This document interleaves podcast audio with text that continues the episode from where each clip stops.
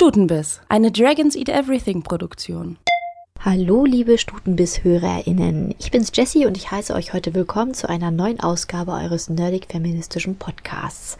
Warum heute nerdig? Naja, dem einen oder anderen ist es vielleicht schon aufgefallen, dass ich ziemlich Bücherfanat bin. Und da ich diese kurze kleine Folge heute alleine bestreite, so ist das Thema heute auch ein Buch. Ein wundervolles Buch für Kinder, laut des Titels für Mädchen, Vorab kann ich aber schon verraten, dass ich finde, dass das Buch jeder lesen kann, vielleicht sogar jeder lesen sollte. Nichtsdestotrotz, der Titel funktioniert so halt einfach gut. Es geht um das Buch Good Night Stories for Rebel Girls. Inzwischen gibt es eine ganze Reihe dieser Bücher. Die machen dann auch den Geschlechtsausschluss wieder ein bisschen wett. Die heißen dann Stories for Boys Who Dare to Be Different oder Stories for Kids Who Dare to Be Different. Die haben dasselbe Design, dasselbe Lettering, sind schön bunt. Doch so begrüßenswert diese Inklusion jetzt auch ist, gehen wir doch einfach mal zurück zum Ursprung dieser Bücher, die Good Night Stories for Rebel Girls Bücher. Die wurden 2016 von Francesca Cavallo und Elena Favili geschrieben. Die haben eine Crowdfunding-Aktion ins Leben gerufen bei Kickstarter, um ein Buch für Mädchen in den Handel zu bringen. Vielleicht könnt ihr euch an das Crowdfunding-Video noch erinnern. Das war eine Mutter mit ihrer Tochter, die stand vor einem Bücherregal und entfernten Stück für Stück die Bücher, in denen zum einen kein männlicher Protagonist vorhanden war, das waren dann drei Bücher, oder kein weiblicher Protagonist vorhanden war, das waren dann über 140 Bücher, und letztendlich haben sie dann auch die Bücher entfernt, in denen zwar weibliche Charaktere vorhanden sind, die spielen da aber eher eine Nebenrolle oder müssen irgendwie gerettet werden, also Prinzessinnenbücher, die passiv ihr Schicksal akzeptieren. Das Ergebnis war, es blieb kein einziges Buch übrig, in dem eine weibliche Figur alleine aus sich heraus die Geschichte bestimmte. Das wollten sie ändern, damit haben sie dann genau den Nerv des Lesepublikums getroffen. Die Aktion wurde zur bisher erfolgreichsten Kampagne für ein Buch und inzwischen gibt es dann auch einen zweiten Band und ein Mitmachbuch, wo ja so eine Art Poesiealbum bloß halt für Rebel Girls. Ihr Ziel haben sie also erreicht. Die beiden Autorinnen wollten, dass es ein Buch gibt, das jungen Mädchen zeigt, dass sie etwas können und dass sie nicht schon vor Beginn der Grundschule nur männliche Vorbilder kennen. Sie wollten nicht, dass Mädchen so sozialisiert sind, dass sie unterbewusst das Gefühl haben, selbst nicht auch eine bestimmte Rolle einnehmen zu können. Warum erzähle ich euch das alles? Ganz einfach, ich habe mich mit Francesca Carvalho in der Buchbox, einem unserer Kiezbuchladen hier getroffen und habe mich mit ihr über ihr Buch unterhalten, was es so besonders macht, inwiefern es schon Einfluss nehmen konnte, wie sie ihre Kinder erziehen würde und noch viel, viel mehr. Hört's euch an. Viel Spaß dabei. I think everyone agrees when I say that this book is really special when you think the campaign and everything. Um, but in your words, what make this book special? I think there are many different things that contributed to make this book special. Uh, the two most important ones, in my opinion, are one, the fact that this book came is rebel not just in the content, but also in the way it came to the world. Because uh, to create it, we didn't ask permission to any gatekeepers, but uh, we turned to the community. And it, it was the community that came together to give us the possibility to publish this book the other thing that made this book really special is uh, the um, combination of the style of fairy tale with the style of biography, which is very peculiar, and no one has been able to do it uh, like we did. One of the characteristics of fairy tales, uh, one of the most important, is that fairy tales help children make sense of their inner world. They help children make sense of their feelings. They pass uh, messages, like, for example, the woods, uh, that are very symbolic and that speak to a very profound nature of the human soul. So, one of the things that I wanted to do with this book was to find in each of these biographies a scene, a central scene, an entry point that could have the possibility to layer the message in a way that could reach much farther and become symbolic not just of that woman's story, but of a, of a bigger and more profound human experience. For example, in the story of Nadia Murad, the Yazidi woman uh, who became an activist and won a Nobel Peace Prize, she was held hostage for several months by the Taliban. And that is, a, of course, a terrible experience. However, one day, after months that she was hostage, she realized that her captor had left the door unlocked and she escaped. So, in this case, the scene of this woman that has been kept hostage for months in without dignity but doesn't lose hope to wait for that moment when the door will be unlocked to escape that is a something that it becomes symbolic not just of a singular singular story but of a situation that even a, a child could experience. Because sometimes children feel locked in a situation because their parents are fighting because they're living in a situation of poverty because they're being bullied at school. So that story is not just telling them about the story of Nadia Murad but it's telling them whenever you feel stuck don't lose hope. Wait for the door to be unlocked, and when it is unlocked, escape and live your life as a free person. Would you say it is just a children book or for adults as well? I would say that it's a book for everyone, and that actually has always been an ambition from the very beginning of my artistic collaboration with Elena Favilli, who is also the co-author of Good Night Stories for Rebel Girls. We've always, from the very beginning, we wanted to create children products that could speak to a very wide audience because you know when for children's media in particular you want to make things that parents like too because I've always wanted to create a shared experience. And I wanted to embed in this book the possibility to read it together and to make it become a family habit. And of course, if parents like it, there are many more chances that they will want to read it together with their children and make it a, a moment for the for the family. What's your definition of a rebel? I don't have one definition because one of the reasons why there are 200 stories uh, in book one and book two is that there are at least 200 different ways of being a rebel. But one feature that rebel girls share is that they don't let society define the boundaries of their freedom. So they they are aware of the boundaries that society is drawing around them. They see them and they are defiant of these borders. Uh, they are committed to living a fulfilling life and to live with passion and to let their curiosity run wild. And how do you think uh, can the book change something? I will tell you one story. I was uh, in um, in London recently, and I met this elementary school. And one girl told me that they were doing a career day, and she said that she wanted to be a surgeon. And one of her classmates said, You can't be a surgeon because girls cannot be surgeons. And she wasn't offended at all by the comment. She just shrugged and she said, He didn't read Rebel Girls. so in this sense, I think that is making a huge impact in uh, showing girls that uh, no matter what they are told, there have been women who have done probably something that they would like to do, and there are no limits to what they can accomplish. How did you choose the women for the Rebel Girls?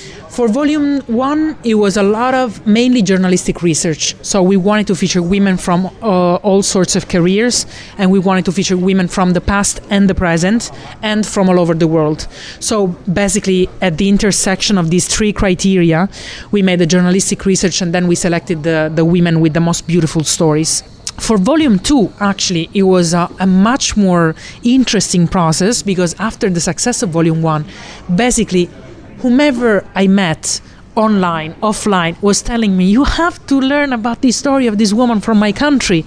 And because we had sold the book one in 75 countries, we had basically people from all over the world coming with stories that they wanted to be featured in volume two. So in that case, it was much more of a crowdsourced uh, approach to research, and quite, quite frankly, a very beautiful one because it's not often that when you're writing something, you can get the collaboration of a newsroom spanning. Uh, across so many different countries. Is there enough content for a volume three? I can't speak to that because I don't work at Timbuktu anymore. I don't work with the brand Rebel Girls. I stopped working at Timbuktu in January, so and I so I don't work with Ellen anymore. So I, I can't answer that. Yeah. a general question: What do you think is the main thing that has to change to realize a real um, gender equality?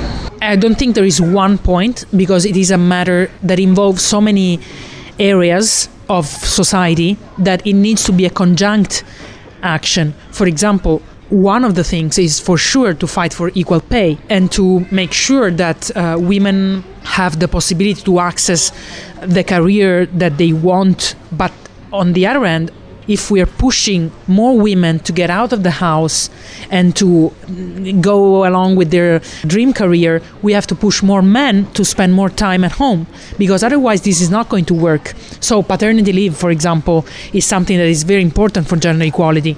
So, there are many, many different components to achieve full gender equality. And of course, you know, starting from uh, rights, I mean, Europe still doesn't consider abortion like a, a, matter for the union, but something to give, you know, to be uh, decided by singular countries. And I'm very sad about that because that should be a fundamental right and it should be protected by not just by the singular states but by Europe as well. You're totally right. But let's step here. In short, what was your motivation to write the book? I wanted to put in the world a book that I wish I had when I was a child. Um, all of the books that I was always an avid reader, and all of the books that I read and that I loved had the main protagonists. And in a way they planted this seed in my mind that i'm still trying today even after all of this talking about equality and rebels and all of this. I still have this seed that i have to deal with on a daily basis that male is the default state and that uh, you have to justify your presence if you're a woman and uh, I know I constantly say the opposite, but somewhere uh, within me, this thought is still alive. A while ago, I have this this very close friend of mine who is a raving feminist, and she's from Sri Lanka. She lives in Australia. She had a baby five years ago, a girl. So I went to shop for presents for the newborn. And I was so happy because I shopped in the boy aisle, in the girl aisle, because we're cool, gender neutrality, and all of that. Then everything's super.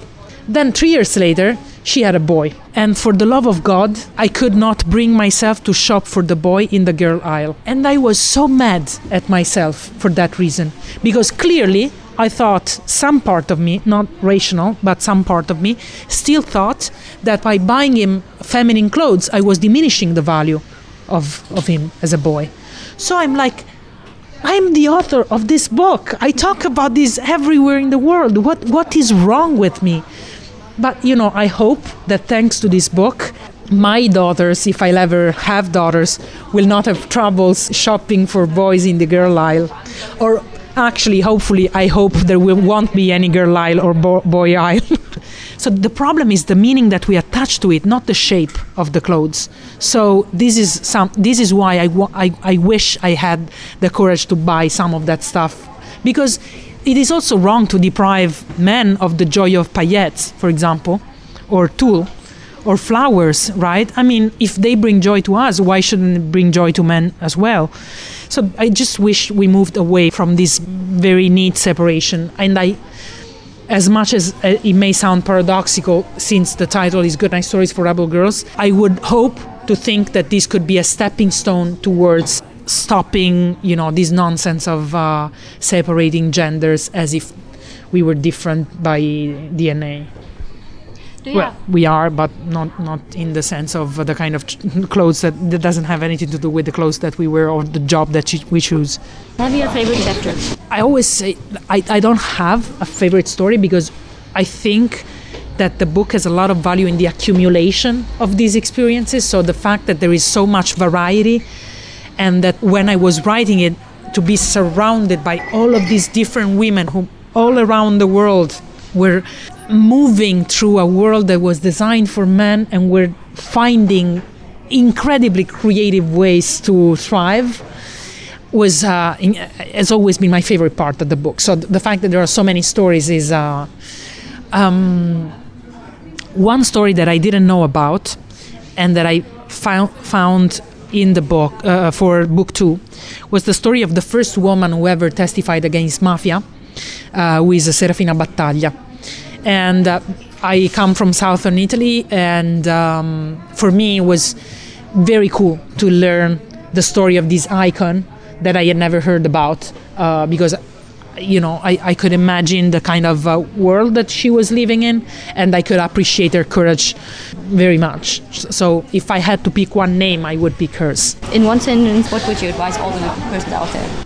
Oh, I would use the dedication of uh, book two, which is don't step back and everyone will move forward. Also, wenn wir nicht zurücktreten, werden wir alle vorwärts gehen. Das waren die Abschlussworte von Francesca Cavallo eine der beiden Autorinnen von den Good Night Stories for Rebel Girls Büchern. Ich hoffe, ihr seid jetzt genauso begeistert von den Büchern. Also ich bin's, logisch, sonst hätte ich euch das nicht empfohlen.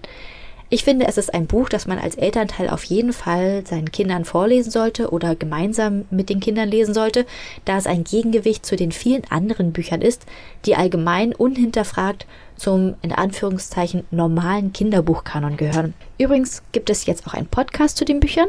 Da werden die Geschichten der einzelnen Frauen von anderen Frauen vorgelesen. Den findet ihr bei allen gängigen Podcast-Anbietern, aber könnt euch den auch auf der Homepage anhören. Das war dann www.rebelgirls.co. Den Link packe ich euch auch noch gerne in die Show Notes, ebenso wie den Link zum Video der Kickstarter-Kampagne. Und wenn euch das Interview gefallen hat oder ihr mehr solche Themen wollt oder mal ein ganz anderes Thema hören wollt, schreibt uns doch einfach eine Mail auf stutenbiss at dragonseateverything.com und folgt uns auf unseren Social Media Kanälen. Das wäre bei Twitter stuten-biss oder bei Instagram stuten-biss und das i von biss ist eine 1. Das war's dann heute erstmal von mir. Gehabt euch wohl. Bis bald, eure Jessie.